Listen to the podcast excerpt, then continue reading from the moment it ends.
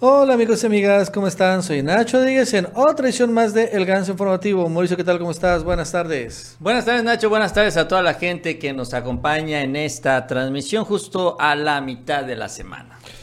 Y tenemos un super programa porque vamos a hablar sobre Inés Gómez Mont. El caso está otra vez retomando, se está reabriendo porque hoy hay información sobre su localización. Ya, ya soltaron la sopa y ya la encontramos. Vamos a hablar sobre este tema otra vez, recordando que, bueno, finalmente está ahorita en problemas su, su, comadrita Galilea. Y bueno, también vamos a hablar de ella, porque el día de ayer el esposo de Galilea Montijo ya tiene fuero constitucional. No va a poder ser arrestado. por increíble que parezca, lo hicieron diputado. Vamos a hablar también sobre ese tema.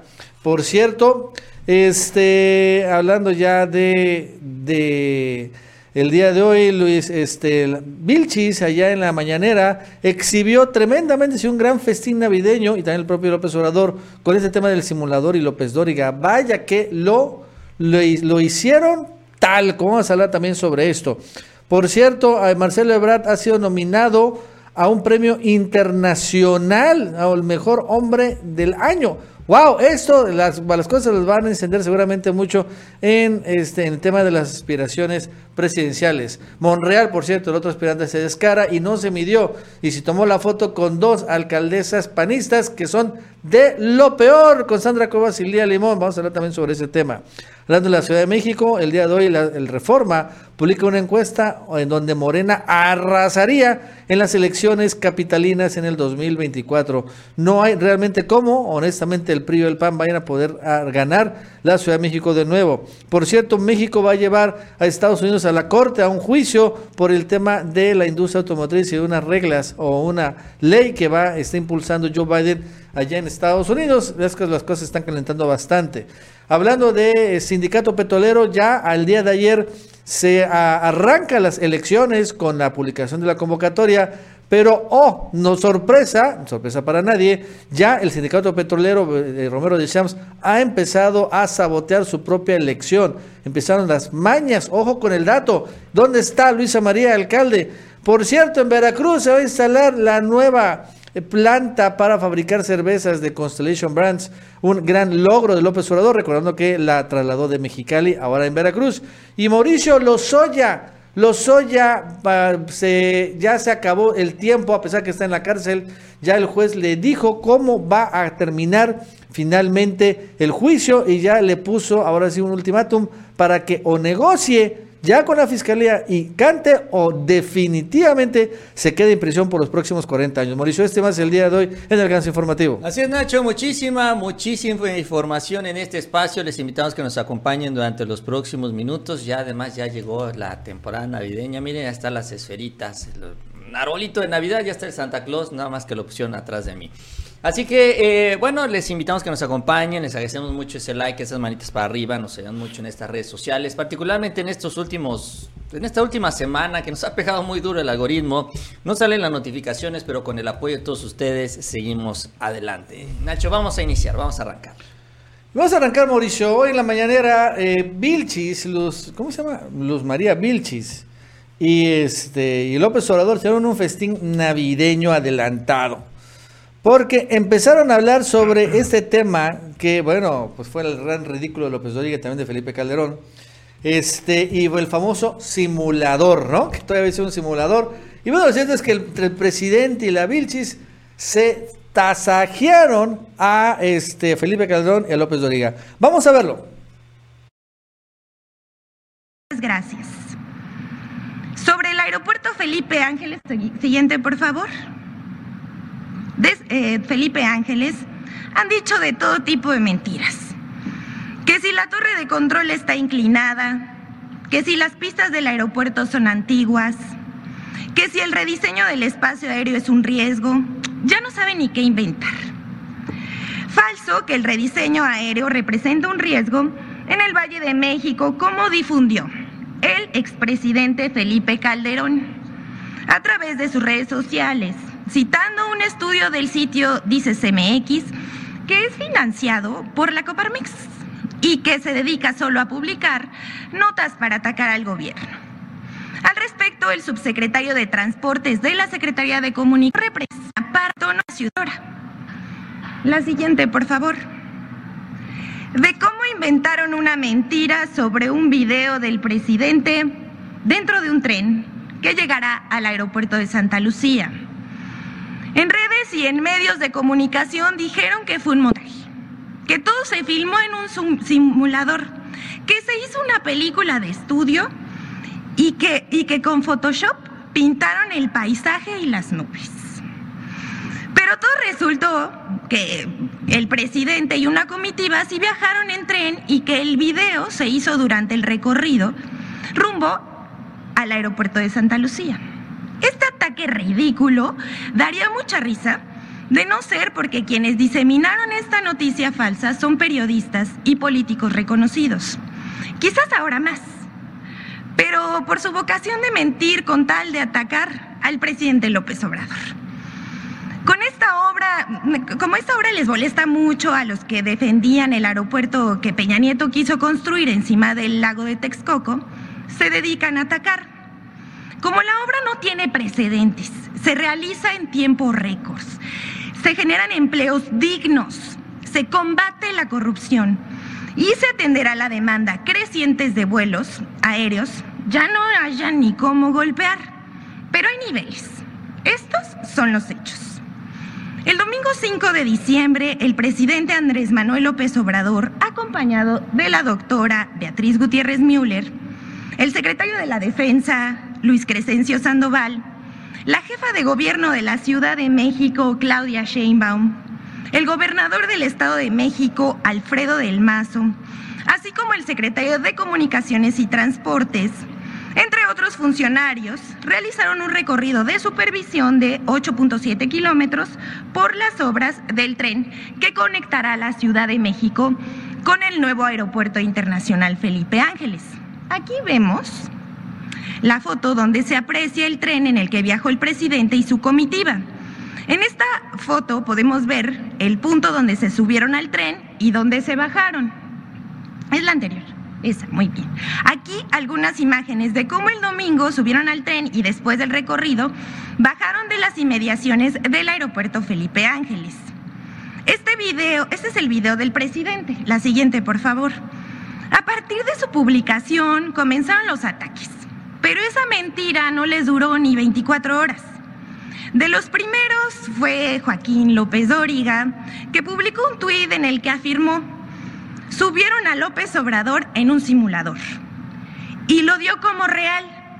Así la 4T y todos felices. El GON ni se mueve. Más tarde fue retomado por el expresidente Felipe Calderón, quien además pidió que se presentara el caso en esta sección. Señor, deseo concedido, pero por mentir. Y creo que en ese tuit hace referencia a mí, pero no por mentir. Y además está muy pendiente a nuestra sección. Lo felicitamos. Luego le siguieron otros como el senador Emilio Álvarez y Casa y Paola Migoya, promotores del Frente Cívico Nacional. Queda claro que las acusaciones del montaje son falsas y les decimos por qué. En primer lugar, tenemos una transmisión en vivo en Instagram que realizó la doctora Beatriz Gutiérrez Müller durante el recorrido, donde se aprecia el tren en movimiento a través de las ventanas. También se ven las vías por dentro y por fuera y los acompañantes al recorrido. Además, el gobernador del Partido Revolucionario Institucional, Alfredo del Mazo, bueno, seguimos viendo aquí el video, si le pueden poner volumen porque abona mucho.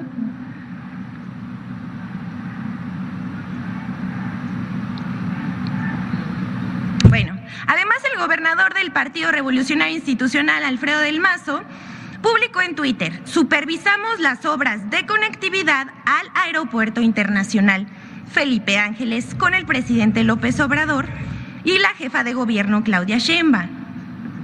¿Un gobernador prestándose un montaje? Tercero, aquí un breve pero muy útil tutorial sobre el uso de dispositivos móviles y cámaras.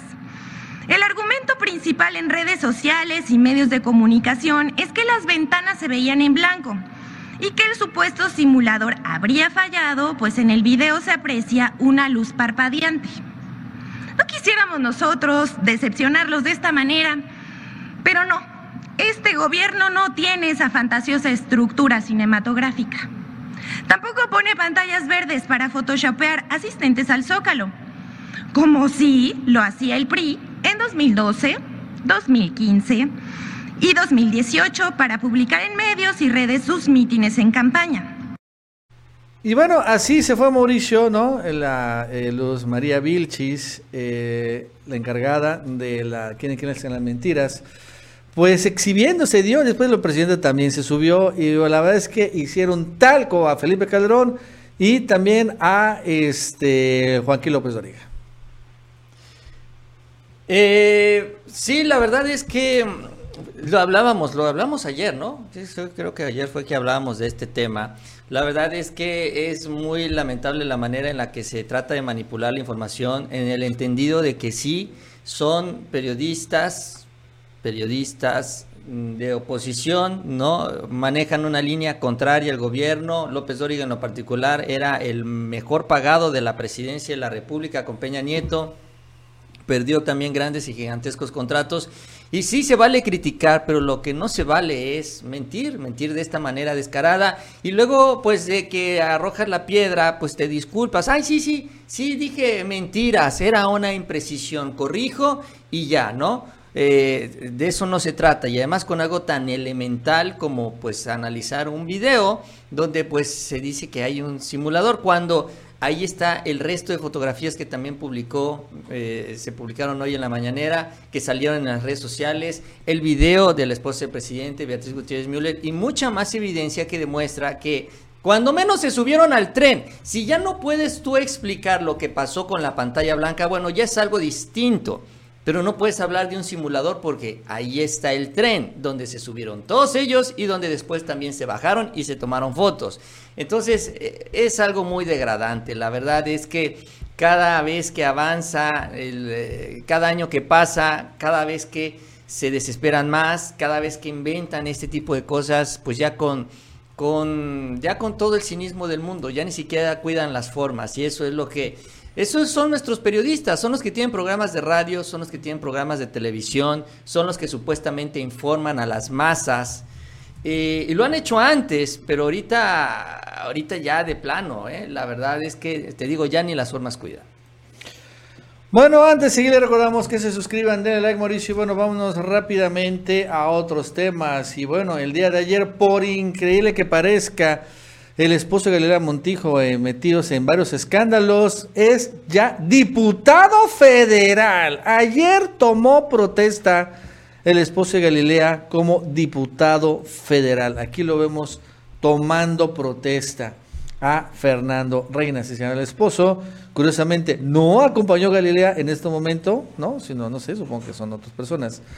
Y como diputado federal, cara, es increíble esto que le hayan dado una diputación. O sea, vean, veamos, ¿no? Galilea Montijo y su esposo Fernando Reina, primero se destapa la cloaca de Inés Gómez Montt y, Álvarez Puga, son compadres ellos, y se dan regalos multimillonarios. La Inés Gómez Montt le regaló a Galilea Montijo una bolsa de 8 millones de pesos, ¿no? Se empieza a trascender que, bueno, también hasta hay una sociedad entre ellos que están involucrados, o más bien dicho, embarrados este, Galilea, el esposo con Inés Gómez Montt y su esposo. Después sale un libro en donde exhiben que Galilea además era novia de un conocido narcotraficante. Y al final, ¿cómo termina? En que el esposo acaba siendo diputado federal. Pues, ¿Cuál es la moraleja entonces de la historia? No logro entenderlo. Explícame, Mauricio. O sea, wow. O sea, entonces la moraleja es, pórtate mal y te dan no solo diputación, sino un fuero constitucional. Y ahora sí, según tengo entendido, estaba fuera del país este señor, ahora ya regresa y va a tener poder ir y venir desde Estados Unidos a México y a otros lados, finalmente para poder, pues, este, este personaje eh, solucionar o enterrar todos sus, sus problemitas que tiene con la justicia. Sí, eh, es todo, fíjate, yo hacía un video en la mañana y decía yo, y yo creo que eh, así está la situación. Esto es la punta del iceberg, ¿no? Hay, hay mucho detrás, hay de lo que hemos hablado, de lo que has comentado, el caso de Inés Gómez Mont, vamos a, hablar sobre este tema más adelante, pero también todos estos vínculos eh, amistosos que pues terminan también en, vínculos de negocios. porque bueno, todo todo esto que se vio ayer, esta llegada de Fernando Reina como diputado federal, fue parte de todo un proceso, una operación política que se da desde hace varios meses atrás. ¿Te acuerdas cuando sale, Nacho, renuncia el esposo de Galilea Montijo? ¿Qué fue lo que dijo Galilea Montijo? Por ahí recuperé la entrevista, la transmití. ¿Y qué es lo que dijo en su momento? Es que mi esposo renunció porque tiene un proyecto político, porque quiere ser candidato electo, incluso cuando se diga y lo explica ella, que no lo explica bien, porque además pues se ve que no está tan metida con estos temas de la política, o, cuando menos públicamente, eh, pues uno empieza a decir como que candidato electo. ¿Y por qué renuncias cuando, pues se supone que son tres meses antes, ¿no? Eh, tengo entendido, 90 días. Eh, cuando estamos al final del año, o sea, ¿por qué no renuncias después de diciembre, cuando va a renunciar todo mundo que va a buscar ser candidato para las elecciones del 2022? Entonces, eh, y sobre todo porque dijo candidato federal, pues, no hay elecciones federales, ya las elecciones pasaron. Entonces, muchas cosas no embonaban en ese momento. Y con el paso del tiempo nos vamos enterando que lo que buscaba era esto, ser diputado federal. Ahora, en esta discusión que se ha dado, discusión pública, también salió el dirigente estatal del PRI, Nacho, el dirigente estatal del Puebla, del PRI, que revela que hay una polémica sobre el registro de Fernando Reina como suplente, sobre todo si cumplió con el requisito de que renunció antes de ser registrado. O sea, esto significa que Reina no estaba como suplente de este señor Cuauhtémoc Quirós, creo que así se llama, y que lo terminaron registrando en estos últimos meses, cuando revienta el escándalo de Gómez Mont. Entonces, lo que... Ahora, no entiendo, no entiendo, no entiendo, no entiendo, no entiendo, no entiendo. Sí, no, no, lo que están discutiendo ahorita es que a Reina, si efectivamente cumple este requisito de no tener un cargo público 90 días antes. Pero si lo tenía. Sí lo tenía, porque era, bueno, era tesorero de Atizapán, pero por eso renunció. ¿Pero tienes que renunciar para ser suplente? Bueno, supongo yo por el registro, porque no estaba registrado, Nacho. Es que no estaba registrado. O sea, todo esto, lo que se señala, se dio en estos últimos meses. O sea, o sea este Fernando Reina no iba a ser ni siquiera diputado suplente. Así es. Y, lo, se, destapa el escándalo de Gómez Montt. Así es. Y entonces... Le dicen, renuncia. Como es del PRI, le empiezan a dar todo el rollo para que fuera. Es amigo de Alito Moreno. Sí, brother del alma. Sí, sí, sí, sí. Sí, y este, incluso también comentan que entre Reina y Alito, siendo Alito gobernador, Reina era, no sé si sabes, Mauricio, coordinador de delegados de la Profepa, con Peña Nieto. Y entonces con el delegado de la Profepa allá en Campeche hicieron un mega negocio. Y bueno, ahí se hicieron muy amigos. Ah, bueno, esa parte no la sabía. Pero el propio Reina en sus redes sociales muestra fotos con Alito Moreno. sí, son, es. Son, son amiguis, pues. Sí, son amiguis, amiguis, Entonces, si se debate, mira, tiene la primera señal, que la propia Galilea Montijo dice, renunció mi esposo porque se va de candidato electo. O sea, electo porque ya estaba elegido, porque ya, ya no había elección federal. ¿no? O sea, ella misma lo reveló, aunque después trata de desmentirlo ella solita en otro video, ya ella había soltado la sopa.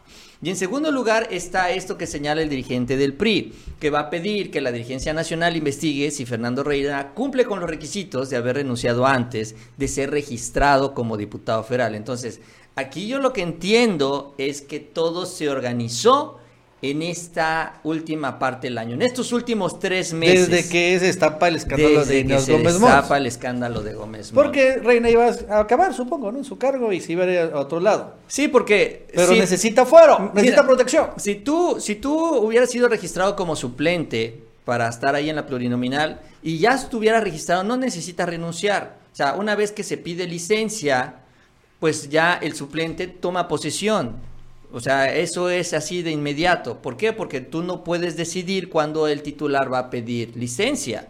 Entonces, aquí nada más en el momento en el que se convierte uno en el ya titular, va y toma posesión. Y entonces lo van a impugnar. Eh, pues está pidiendo una investigación. No sé si lo van a impugnar, pero esto es lo que revela el dirigente del PRI en Puebla, porque este señor Gotemoc, que era el titular, es un diputado poblano. No es, no es, Gotemoc, se llama, es otro. Aquí no. Es que sí, es un Tonatiu que es el de la Ciudad de México.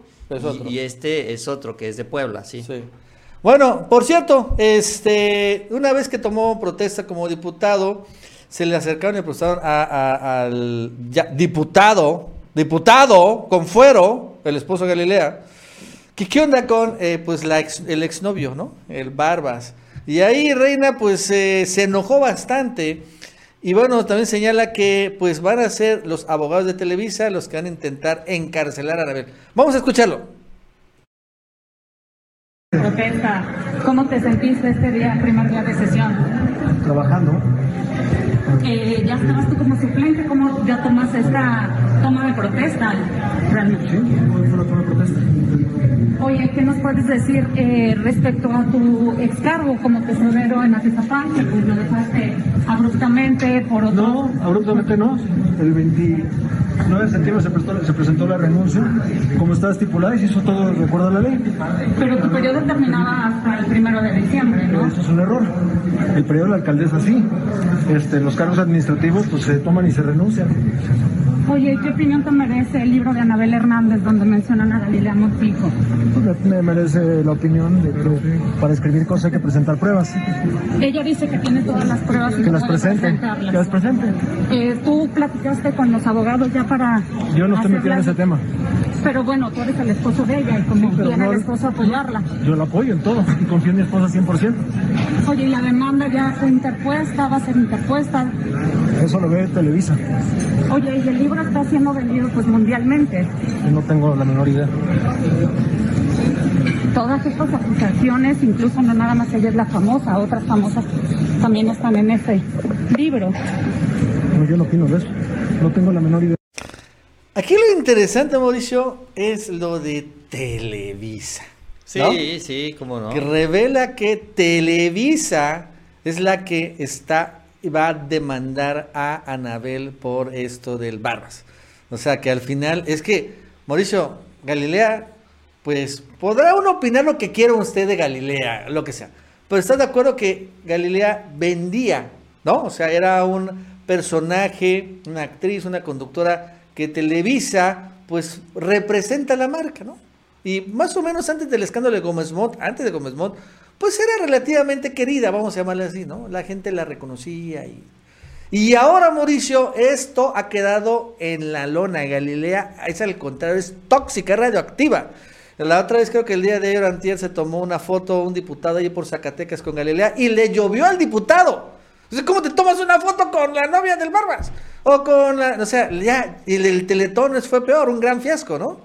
Entonces, se nota que Televisa está enojadísimo con, este, con Anabel, seguramente con los youtubers, por haber liquidado a una de sus estrellas. Sí, bueno, eh, eh, Televisa en este caso es como pues, los equipos de fútbol, ¿no? Tienen sus valores, ¿no? Los van entrenando, los van proyectando, se convierten en activos de las empresas y bueno, en este caso Galilea es un activo. Ella aparece frente a las pantallas eh, de televisión, frente a las cámaras en las pantallas. ella se convierte en emisaria de la empresa, ¿no? Pues ahí apareció en el Teletón, que ya hablamos también, hiciste un video. Eh, sobre el escándalo que se convirtió todo esto del Teletón. Es decir, que eh, pues esto que ellos vienen proyectando desde hace años, pues se les empieza a derrumbar y pues sí es parte de la molestia que surge desde la empresa, que pues está batallando, sabemos muy bien, ahorita con la creación de contenidos. Antes un gran imperio de creación de contenidos, Televisa está ya mucho, muy reducido. Eh, y, bueno, Galilea todavía sigue siendo parte de, pues esta lista que ellos tienen todavía ahí. Entonces, eh, sí, llama la atención que revela el esposo mm, de Galilea que es la televisora la que va a demandar. Galilea adelantó que vienen demandas en contra de Anabel, o ni, no tanto en contra de Anabel, sino más bien en contra de la editorial. Eso es lo que adelantaron los abogados. Anabel incluso dijo, no, demándenme a mí, demándenme a mí, no se metan con la editorial, yo soy la autora de ese texto. Y ahí se está dando como que una pequeña polémica sobre, sobre esto. Pero finalmente, pues lo que adelantan es que viene la demanda. Y, eh, y bueno, aquí lo importante va a ser eh, ya en este rejuego, porque lo que ya adelantó Anabel es que pues lo que provocará esta demanda es que ya pues saque adelante los testimonios que le presentaron y lo que no terminó publicado en el libro salga finalmente y se dé a conocer en la demanda. O sea, esa parte es la que yo creo que también están analizando. Pero, pues bueno, ahí está la reacción de, Fernando Reina, que le, les llueve, le llueve a la pareja, porque los dos tienen su propio escándalo, que va de manera independiente, pero en paralelo, porque bueno, pues son, son pareja. No, y además Mauricio, o sea, eso es de lo de Anabel. Está el caso, claro, Inés Gómez Mont. Sí, por eso, cada uno tiene su escándalo, sí, así es. Y bueno, en el caso de Inés Gómez Mont también hay noticias. Fíjate que eh, ya revelaron su localización, una, pues que era familiar de ella, que acabó muy enojada y al final ya señaló que dónde está Inés Gómez Mont, señala que está en República Dominicana. Es su ex suegra, ¿no? Es su ex suegra, Tita Bravo. Recordando que Inés Gómez Mont estuvo antes de que estuvo casado con ese personaje Álvarez Puga, que estuvo casado con otro chiapaneco, que se llama Javier Díaz. Y entonces Tita Bravo es la ex suegra, ¿no? La mamá de Javier Díaz. Y bueno, este Javier Díaz e Inés Gómez Mont tuvieron a tres hijos, pequeños hijos. Son, bueno, finalmente ven que esta pareja tiene un montón de hijos, pero bueno, tres de ellos son de su primer matrimonio. Y entonces, desde que se separó Inés Gómez y se casó con el otro güey, el de Lana, Álvarez Puga, pues se llevó a sus hijos, no los ha dejado ver. Y entonces eh, ya la ex suegra soltó la sopa y señala que, eh, que cree o que tiene información, según lo que dice el proceso, que Inés Gómez Mont se esconde en, a ver, pon otra vez ahí, en República Dominicana. No me sorprende porque República Dominicana es parte, es un paraíso fiscal, está este y donde se encuentra a unos minutos las Islas Vírgenes, a unos minutos las Islas Caimán, todo eso, y República Dominicana también, recordando que Álvarez Puga, pues es el casi casi rey de las empresas fantasma y de los paraísos fiscales. Lo interesante es que también ella señala y dice más cosas del esposo, ¿no? De Víctor Álvarez Puga, de Inés Gómez Montt. Se decían cosas muy turbias. Señala que antes que saliera con Inés Gómez Montt, Álvarez Puga invitó a salir a una de sus hijas, fíjense. Pero nunca hubo nada formal con, entre ellos, o sea, Inés, ¿no? Se sabe que, por ejemplo, Víctor Álvarez Puga ha sobornado, lavado dinero y hecho negocios ilegales, pero también se dice ha secuestrado, señala la ex suegra y hasta mandó a matar, señala a una persona, solo que nada más un medio se atrevió a decir todo eso. ¡Wow! Y que al final este señor, Víctor, siempre reclutaba chavas para que fueran con sus amigos, a quien él les lavaba el dinero para consentirlos y tratarlos bien. Pero el problema es que a veces no les pagaba por sus servicios y una de ellas lo demandó en Tuxtla, cosa que él no le pareció y se quiso vengar. Y por lo tanto, como la chica tenía un hijo y se estaba divorciando, y como el pequeño vivía con su padre, va Víctor y manda a secuestrar al niño. ¡Wow! Por fortuna el pequeño volvió con sus papás, pero lo que él hizo no tiene nombre. Y así empezó a soltar la sopa la ex suegra, pues que está muy dolida porque finalmente, yo creo que con razón, señala mis nietos, se encuentran ahorita prófugos, han de estar así con un completo caos. Y bueno, lo, cierto es que quiere que le devuelvan. Pero bueno, lo importante, Mauricio, es que estaría en República Dominicana. Y es interesante que vuelva a surgir ese tema ahorita, aparte surge en proceso, al momento que también está el tema de Galilea Montijo, ¿no? Entonces, como que también aquí vemos que se empieza a cerrar el cerco, Mauricio. Se empieza a cerrar el cerco y vemos a los actores desesperados por completo.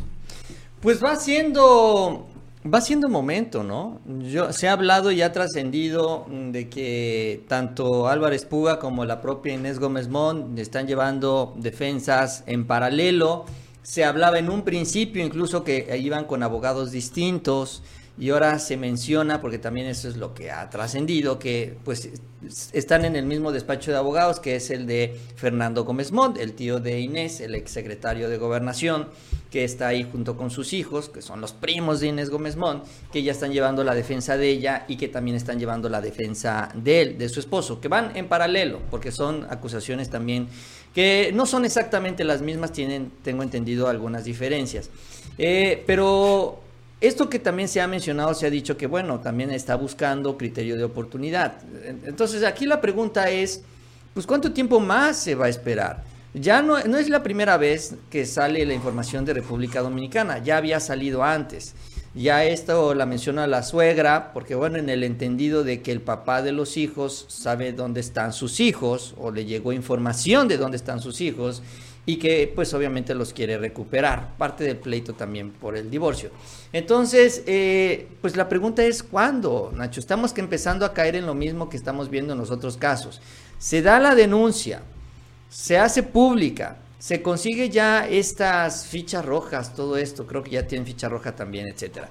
Y, y no vemos más. O sea, parece que eh, se hace todo, todo este proceso legal, todo lo que se tiene que avanzar en este aspecto, pero ya cuando llega la hora de capturarlos y detenerlos, como que ahí se empiezan a trabar las cosas y siempre aparecen los problemas y, y pues es lo mismo, o sea, les avisan con anticipación, se fugan y a la mera hora no los pueden encontrar. Entonces, eh, pues yo espero que pronto tengamos resultados, como sea, pero que tengamos más noticias sobre este caso, porque pues es uno de los, por lo que se ha denunciado, es uno de los factureros más grandes que estaban en México y, o que siguen en México. La verdad es que no sabemos si, si sus operaciones ya se detuvieron o no, porque de algo están viviendo ahí en la fuga en donde se encuentran. Bueno, antes de ir le recordamos que se suscriban, denle like y bueno, vamos con los presidenciables, Mauricio. Hoy hay mucha información. Ebrard ha sido nominado a Persona del Año. ¿Cómo la ves? Por la Asociación por el Control de Armas, Ebrard. La asociación estadounidense, la Arms Control Association, anunció hoy miércoles sus candidatos a Personas del Año, al Person of the Year, incluyendo entre los nominados a Marcelo Ebrard, y al gobierno mexicano por esta demanda contra 11 fabricantes de armas.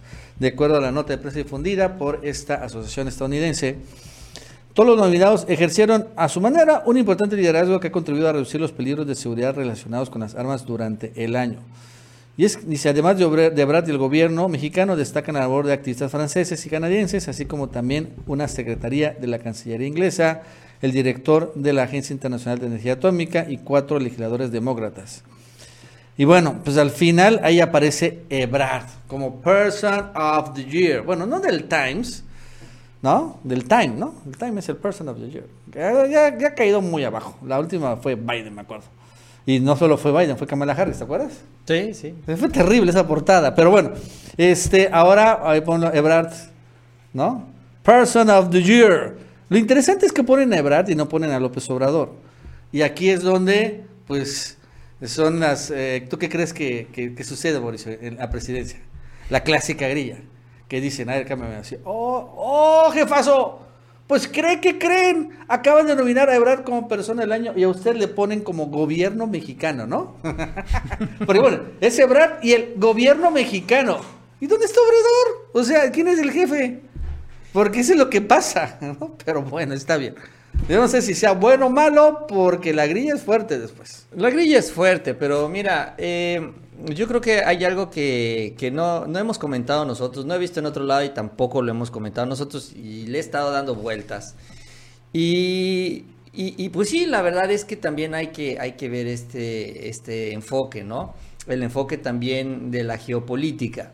Eh, en el entendido de que Marcelo Ebrard sabemos que tiene una gran vinculación con los demócratas. Esta vinculación con los demócratas le ha permitido, si de por sí con Trump avanzó bastante en la relación binacional con los demócratas, se mueve como pez en el agua Marcelo Ebrard. Y bueno, con este tipo de acciones también, pues él ha venido avanzando en este trabajo binacional. Y digo, ya fue el presidente, estuvo en estas dos reuniones en menos de en prácticamente una semana, visitó dos veces eh, Estados Unidos. Entonces, eh, la verdad es que eh, esto Esto lo que deja ver también es que esta fuerte presencia y este fuerte impulso está apoyado también por grupos de los Estados Unidos. Ahora, esto, esto contrasta y llama la atención porque, bueno, aquí hablamos de la polémica portada de Claudia Sheinbaum y la portada de Claudia Sheinbaum no se hizo en un medio extranjero de Estados Unidos, se hizo en un medio extranjero de Europa. Y ojo, también dio entrevistas como la del Financial Times a un medio extranjero que tampoco es de Estados Unidos, sino es un medio europeo. Entonces parece ser que en esta carrera presidencial y en estos vínculos que se están dando con grupos en el extranjero, pues yo creo que Marcelo Ebrard se está quedando con esta gran fuerza en Estados Unidos. Claudia Sheinbaum cuando sale dice, bueno, ¿hacia dónde vamos? Vámonos hacia Europa y entonces empieza a enfocarse en estos medios europeos.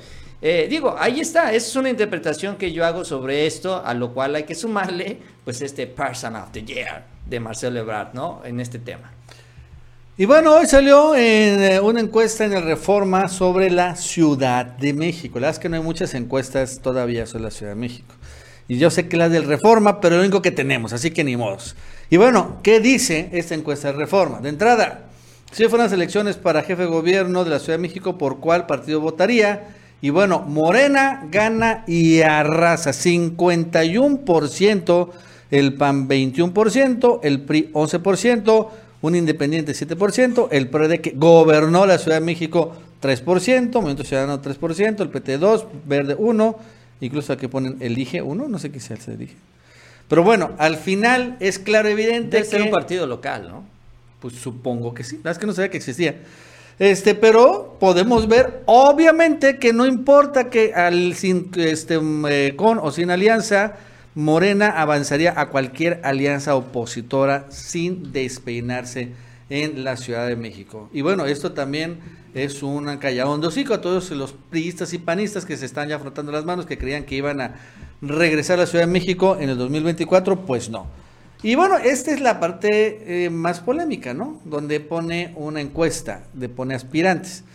Dispuntan Brugada y Monreal. Dice, ¿estaría dispuesto a votar por jefe o jefa de gobierno en la Ciudad de México? Sí, no. Entonces le ponen, ¿estaría dispuesto a votar por Clara Brugada como jefa de gobierno? 19% le ponen sí, 53% le pone no. Ricardo Monreal le ponen 17% sí, 57% no. Intentaron ponerlo claro en segundo lugar. A Mario Delegado le ponen en 15% sí, 58% no.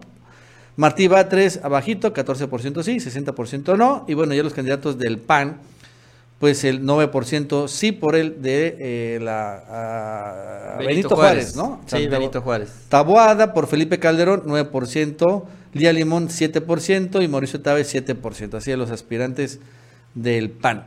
Este, y bueno, aquí lo interesante es que eh, yo creo que, que, se que tenga claro de qué se trató esta encuesta.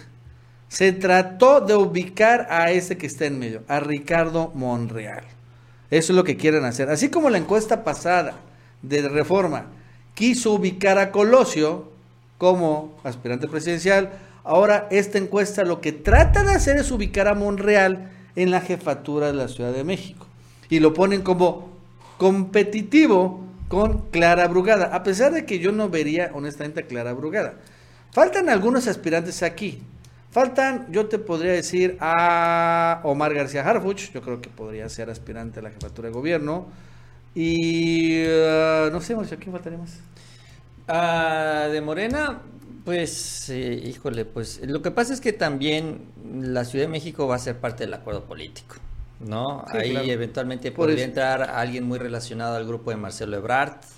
O el propio Marcelo Ebrard. El propio Marcelo ah, bueno, ya fue. No creo que Marcelo, pero sino alguien muy vinculado a él en el marco también de las negociaciones. Eh, y bueno, la verdad es que la capital se va a tener que manejar con pinzas, Nacho. Si de por sí la candidatura presidencial, pues va a ser difícil, la capital también va a ser igual de complicada, porque eh, pues está, están las encuestas, está la encuesta, y aunque sea de reforma, bueno, hay otras encuestas que seguramente van a marcar esto, la gran presencia de Morena. Pero al final también lo que sí se tiene es eh, la realidad, el, golpe que, que, se dio en este 2021. O sea, sí fue un golpe fuerte, un golpe que preocupó un golpe que preocupó y molestó al presidente López Obrador, que ahorita se ha centrado mucho también en la capital. Muchos sienten y dicen, y la verdad es que sí, así parece ser, que el presidente se habría decidido ya por Claudia Sheinbaum, bueno, en el marco de la competencia. Pero también hay que tomar en cuenta que el presidente anunció que después de este resultado él se iba a meter a la Ciudad de México que él iba a trabajar aquí en la bueno, sí en la Ciudad de México, no aquí, pero en la Ciudad de México para pues recuperar el terreno perdido y también para levantar pues eh, todo esto pues hay que arrastrar hacia arriba a Claudia Sheinbaum que es la jefa de gobierno en la Ciudad de México. Entonces también eso hay que valorarlo porque eh, yo creo que aquí los otros aspirantes no se deben de desesperar. También la capital es muy importante. Entonces yo creo que a pesar de que están las encuestas ahí y a pesar de que hay algunos suspirantes también ahí, pues hay que, hay que manejarse con mucho cuidado esto, sobre todo para que no se repita el mismo error de la elección del 2021. ¿Cuál fue el error? Que un grupo político pensó, en este caso el grupo de la Ciudad de México, el grupo que encabeza Claudia Sheinbaum, que podían solo con el paquete, que no necesitaban a nadie más y empezaron ellos a hacer una serie de movimientos, empezaron a hacer una serie ya también de designaciones, incluso de candidatos a la operación política y lo que a la mera hora resultó es que, pues no, porque en esto no se puede ganar solo. Y esto es ojalá que lo entiendan los candidatos. Y ojalá que lo entiendan los equipos famosos estos de las redes sociales que hemos estado hablando. Porque sienten que se pueden comer el pastel solo y eso no, no se puede así. Entonces, lo que se tiene que hacer es alcanzar un acuerdo político en la presidencia que sume la Ciudad de México, donde todos los grupos tengan oportunidad y donde todos los grupos jalen en la misma dirección. Y de esta manera se puede frenar completamente a la oposición. Si no, vendrá la división, vendrán los chantajes, los grupos se irán con la oposición, se llevarán algunos grupos también a la oposición y vienen los sustos. Y los sustos, ahí está. Lo que se vivió en la Ciudad de México es una llamada de atención con miras a la sucesión presidencial. Entonces, eh, independientemente de los nombres, pues yo creo que así se tiene que manejar lo de la capital. Y mira, Mauricio, para terminar, ve esta foto, ¿no? Una foto de Ricardo Monreal con Sandra Cuevas a la izquierda y Lía Limón a la derecha de las alcaldesas más nefastas de los panistas.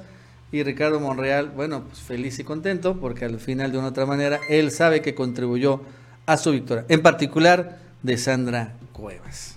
Digo, nada más para ponerlo en contexto. Sí, y Lía Limón, que también es una de las más radicales, ¿no? Sí, de las alcaldesas más radicales. Ahí está Monreal. Sí. En una de esas, en una de esas. Bueno, Vámonos a seguir. Y bueno, fíjense que también hay muchas eh, noticias también en Morena News. El día de ayer la Mesa Nacional de la Coalición Juntos Haremos Historia, Hacemos Historia, perdón, integrada por Morena, el PT y el Verde y también Nueva Alianza, informa que luego que la Comisión Nacional de Elecciones de Morena recibió las propuestas del Consejo Nacional de ese partido y la realización del ejercicio de encuestas este, de reconocimiento de las personas inscritas, la mención para definir a la persona que representará al bloque obradorista en los estados, los estados de Aguascalientes, Durango, Hidalgo, Oaxaca, Quintana Roo y Tamaulipas para 2022 son, es la siguiente. Y vamos a ver, Mauricio, quiénes pueden ser los futuros gobernadores. A ver, ponme ahí. En Oaxaca fue inscrito y aceptado a ser, puede ser, puede ser Susana Harp, que es la que yo veo más este, perfilada Irma Juan Carlos, diputada federal. Está bueno. Salomón Jara, senador de Morena, ese también tiene muy, muy amplias posibilidades. Raúl Bolaño, senador del Verde. Y Benjamín Robles, diputado federal del PT. Esos son los inscritos y aprobados por esta comisión. Ojo, aquí nada más, un paréntesis, Nacho. Eh, allá hay senadores de Morena y son los tentáculos de Monreal, ¿eh? Sí, sí, pero bueno, la verdad es que también tienes que tener algo claro, Mauricio. Eh, hay, hay, que, hay que acordarnos de la paridad de género. Sí, también. En Tamaulipas ya fueron aprobados Américo Villarreal, senador. Parecería que él es el puntero. Maki Ortiz, expanista, exalcaldesa de Reynosa. Ella también, ojo con el dato, por esa, esa cuestión del chapulín en la, en la de Morena no les gusta mucho, pero bueno, fue aprobada. Rodolfo González, superdelegado de programas sociales, él también podría ser. Está este personaje muy polémico, se llama José Ramón Gómez Leal. Es encargado de los comités de la 4T y cuñado del gobernador panista Francisco Cabeza de Vaca. Sí, él es cuñado. También era superdelegado, pero bueno, al final salió. Pero es el cuñado, ahí está.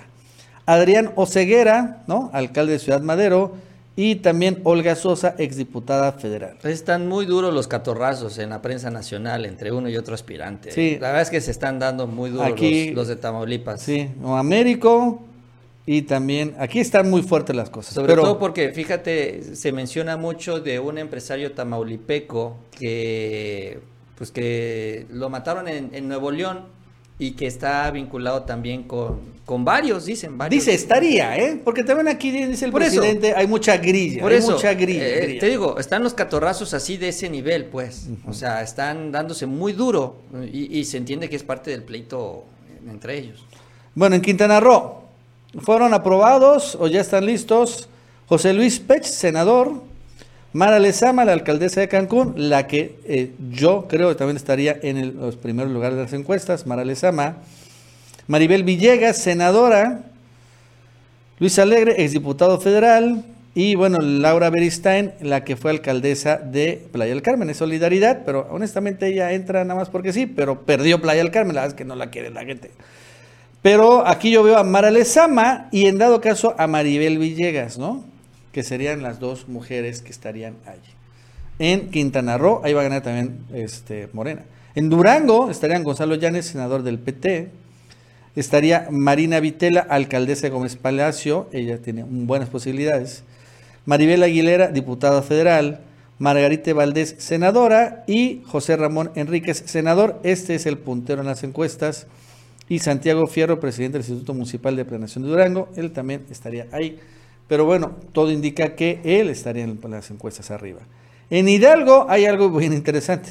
Esta, bueno, está Julio Menchaca, senador. Él es muy, un personaje muy importante. Abraham Mendoza, superdelegado. Él también va a estar entre Abraham y, Julio Menchaca. Estoy casi seguro que así va a ser la disputa. También estaría Lisette Marcelino, diputado local. María Merced González, senadora. Y Simei Olvera, diputada federal. Y Cotemoc Ochoa, diputado federal del Verde y Nabor Rojas, diputado federal. En Aguascalientes, recordando que es el único estado donde el PAN tiene ventaja ahorita sobre Morena, estarán Aldo Ruiz, ex superdelegado de Aguascalientes, Nora Rubalcaba, la actual superdelegada, Carla Espinosa, regidora de Jesús María, Flavia Narváez, activista, Daniel Gutiérrez, senador, y Arturo Ávila, ex candidato a la alcaldía capitalina, sin desdoro de que en el PAN hay un pleitazo, pleitazo ahorita entre los dos aspirantes punteros y bueno, tal vez, en dado caso, no sé, podría acabar uno eh, siendo abanderado de esta coalición de Morena, porque también se llevaría, ojo, a Movimiento Ciudadano. Es lo que también está pasando en Aguascalientes, donde hay un pleitazazo entre los panistas y tal vez, recordando que allí el PAN es puntero, este, el que quede eh, derrotado este, o no sea candidato del PAN, se lleve a Movimiento Ciudadano a todo esto, incluso hasta el gobernador Mauricio de Aguascalientes. Eh, la verdad es que Marco Cortés ha sido pues uno de los peores dirigentes que ha tenido el PAN. Digo, eso nos ayuda a todos los demás a la mayoría de los mexicanos porque lo que ha provocado que estas divisiones los lleve a perder elecciones, ¿no? Lo que sucede es que desde el centro del país, desde la Ciudad de México, se quieren imponer candidatos, se imponen a los gobernadores, que son los que tienen el control político de los estados, esto provoca división y en el estado de Aguascalientes, el gobernador de Aguascalientes está confrontado, enfrentado con el propio Marco Cortés. Incluso yo creo que el audio que se filtró sale del gobierno de Aguascalientes Digo, porque es así de, este grande, de este tamaño es el pleito. Y yo entiendo que también la designación que se está dando en el PAN, pues cae en, lo mismo, ¿no? Marco impulsa a su gallo, el gobernador impulsa al suyo, y ahí están tratando de ver quién se queda con la candidatura. Y yo también el entendido que si dice el gobernador, ah, me vas a imponer candidato, entonces pues ya, ya abrieron las puertas en Morena, porque también esta jugada del presidente ha sido muy importante. Abrir los espacios a los exgobernadores los desactiva ya no los motiva a robarse la elección, porque muchos de ellos se preocupan, dicen, bueno, es que si llega la oposición me van a meter a la cárcel, me van a investigar, nos van a perseguir, y por eso hacen todo lo posible por ganar y se roban la elección. Al abrirse las puertas de esta manera, entonces a ellos les da esta tranquilidad de que pueden permitir que la democracia haga lo suyo, y si Morena gana, que gane porque ellos tendrán una exgubernatura tranquila. Entonces, eh, pues bueno, una cosa por la otra dirán, es que esto no debe ser impunidad. Bueno, no, no, pero cuando menos no se tiene una persecución, que eso es lo que también está cuidando mucho el presidente. Entonces, eh, pues ahí está, ¿no? Son varios, varios, varios aspirantes en estos seis estados y va a ser también una jornada intensa. Al considerar ilegal el actuar de Carla Vicenta Aiza como titular del Instituto de la Presidencia del Instituto Electoral del Estado de Campeche, al no renunciar a su posición con, donde operó en contra de su candidatura, la gobernadora Elaida Sansores advirtió que de no exhibir la carta de renuncia la denunciará ante las autoridades. Y es que allá en Campeche está denunciando Laida Sansores a la presidenta del Instituto Electoral que jugó chueco y esto lo insistió en su programa de televisión el martes de Jaguar. Y previo a finalizar este programa, Laida Sansores hizo un llamado a esta presidenta, Aisa Nakasima, para que demuestre su renuncia, tal como dijo, de lo contrario, dijo que lo iba a hacer. lo contrario sería una simulación, un teatro, lo que hizo. Ojo con el dato. O sea, empezó ahí un pleito ahí en, en, en Campeche entre Laida Sansores y el Instituto Electoral de Campeche, que finalmente conspiró contra ella. En Veracruz, una gran noticia que Tláhuac García, el gobernador de aquella entidad, anunció que la cervecera Constellation Brands ha decidido construir su nueva planta en ese estado debido al alto porcentaje de agua que Veracruz posee. Recordando que esta, esta empresa, esta fábrica Constellation Brands, fue cancelada porque se iba a en Mexicali. Dicho anuncio lo realizó durante su conferencia diaria en la que detalló que tuvo varias reuniones con los ejecutivos de la empresa para que eligieran a Veracruz como destino final de la inversión. Tenemos la tercera parte de los recursos hidrológicos del país. Desde luego que ellos tendrán que encargarse de potabilizar su agua. Nosotros le dijimos que aquí está el Estado, queremos esa generación de empleos aquí en Veracruz, explicó el gobernador. Y realmente hubo un gran triunfo de la política de la 4T, ¿no? Sacan esta planta desde Mexicali, en donde no hay agua, y había un montón de quejas, por esta planta y bueno, ahora que la llevan en Veracruz, donde hay muchísimo agua, muchísimos recursos, hay ríos, lagos, lagunas, etcétera, y bueno, sobra recursos hídricos, entonces ahí al contrario, están felices los veracruzanos. Señalan que va a ser en Coatzacoalcos en donde se va a poner esta planta porque también tiene finalmente salida con el puerto directamente a Estados Unidos y bueno, rápidamente llega pues ahí a Miami. Bueno, amigos y amigas, no, todavía, Mauricio, falta uno más, falta uno más. Nada más quiero acabar, Mauricio, con, con, lo de, ya se me está viendo, con lo de, lo de, lo de la elección sindical, Mauricio, ¿sabías?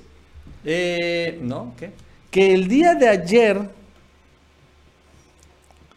mira, a ver, mira, no sé si sabes, pero ya arrancó la elección, el proceso. Este es sindical del sindicato petrolero. Nada más que ya empezaron con sus cochinadas los del sindicato petrolero. Fíjese que eh, el 6 de diciembre, o sea, antier, se debió haber emitido la convocatoria, pues ya, ya esto se violó y se emitió el 7 de diciembre para elegir al nuevo sindicato petrolero. Y del 7 al 17 de diciembre se, tiene, se, se tienen que registrar los votantes, los, que, los trabajadores, ¿no? Pues, ¿qué crees, Mauricio? No se ha abierto la plataforma y ya empezaron las chicanadas, ¿no? Para que no haya registro de los votantes, ¿no? En este esto es lo que supuestamente, bueno, esto es lo que presentó Luisa María Alcalde hace unos días en la mañanera y todo este proceso ya se empezó a violar directamente por Romero de Champs.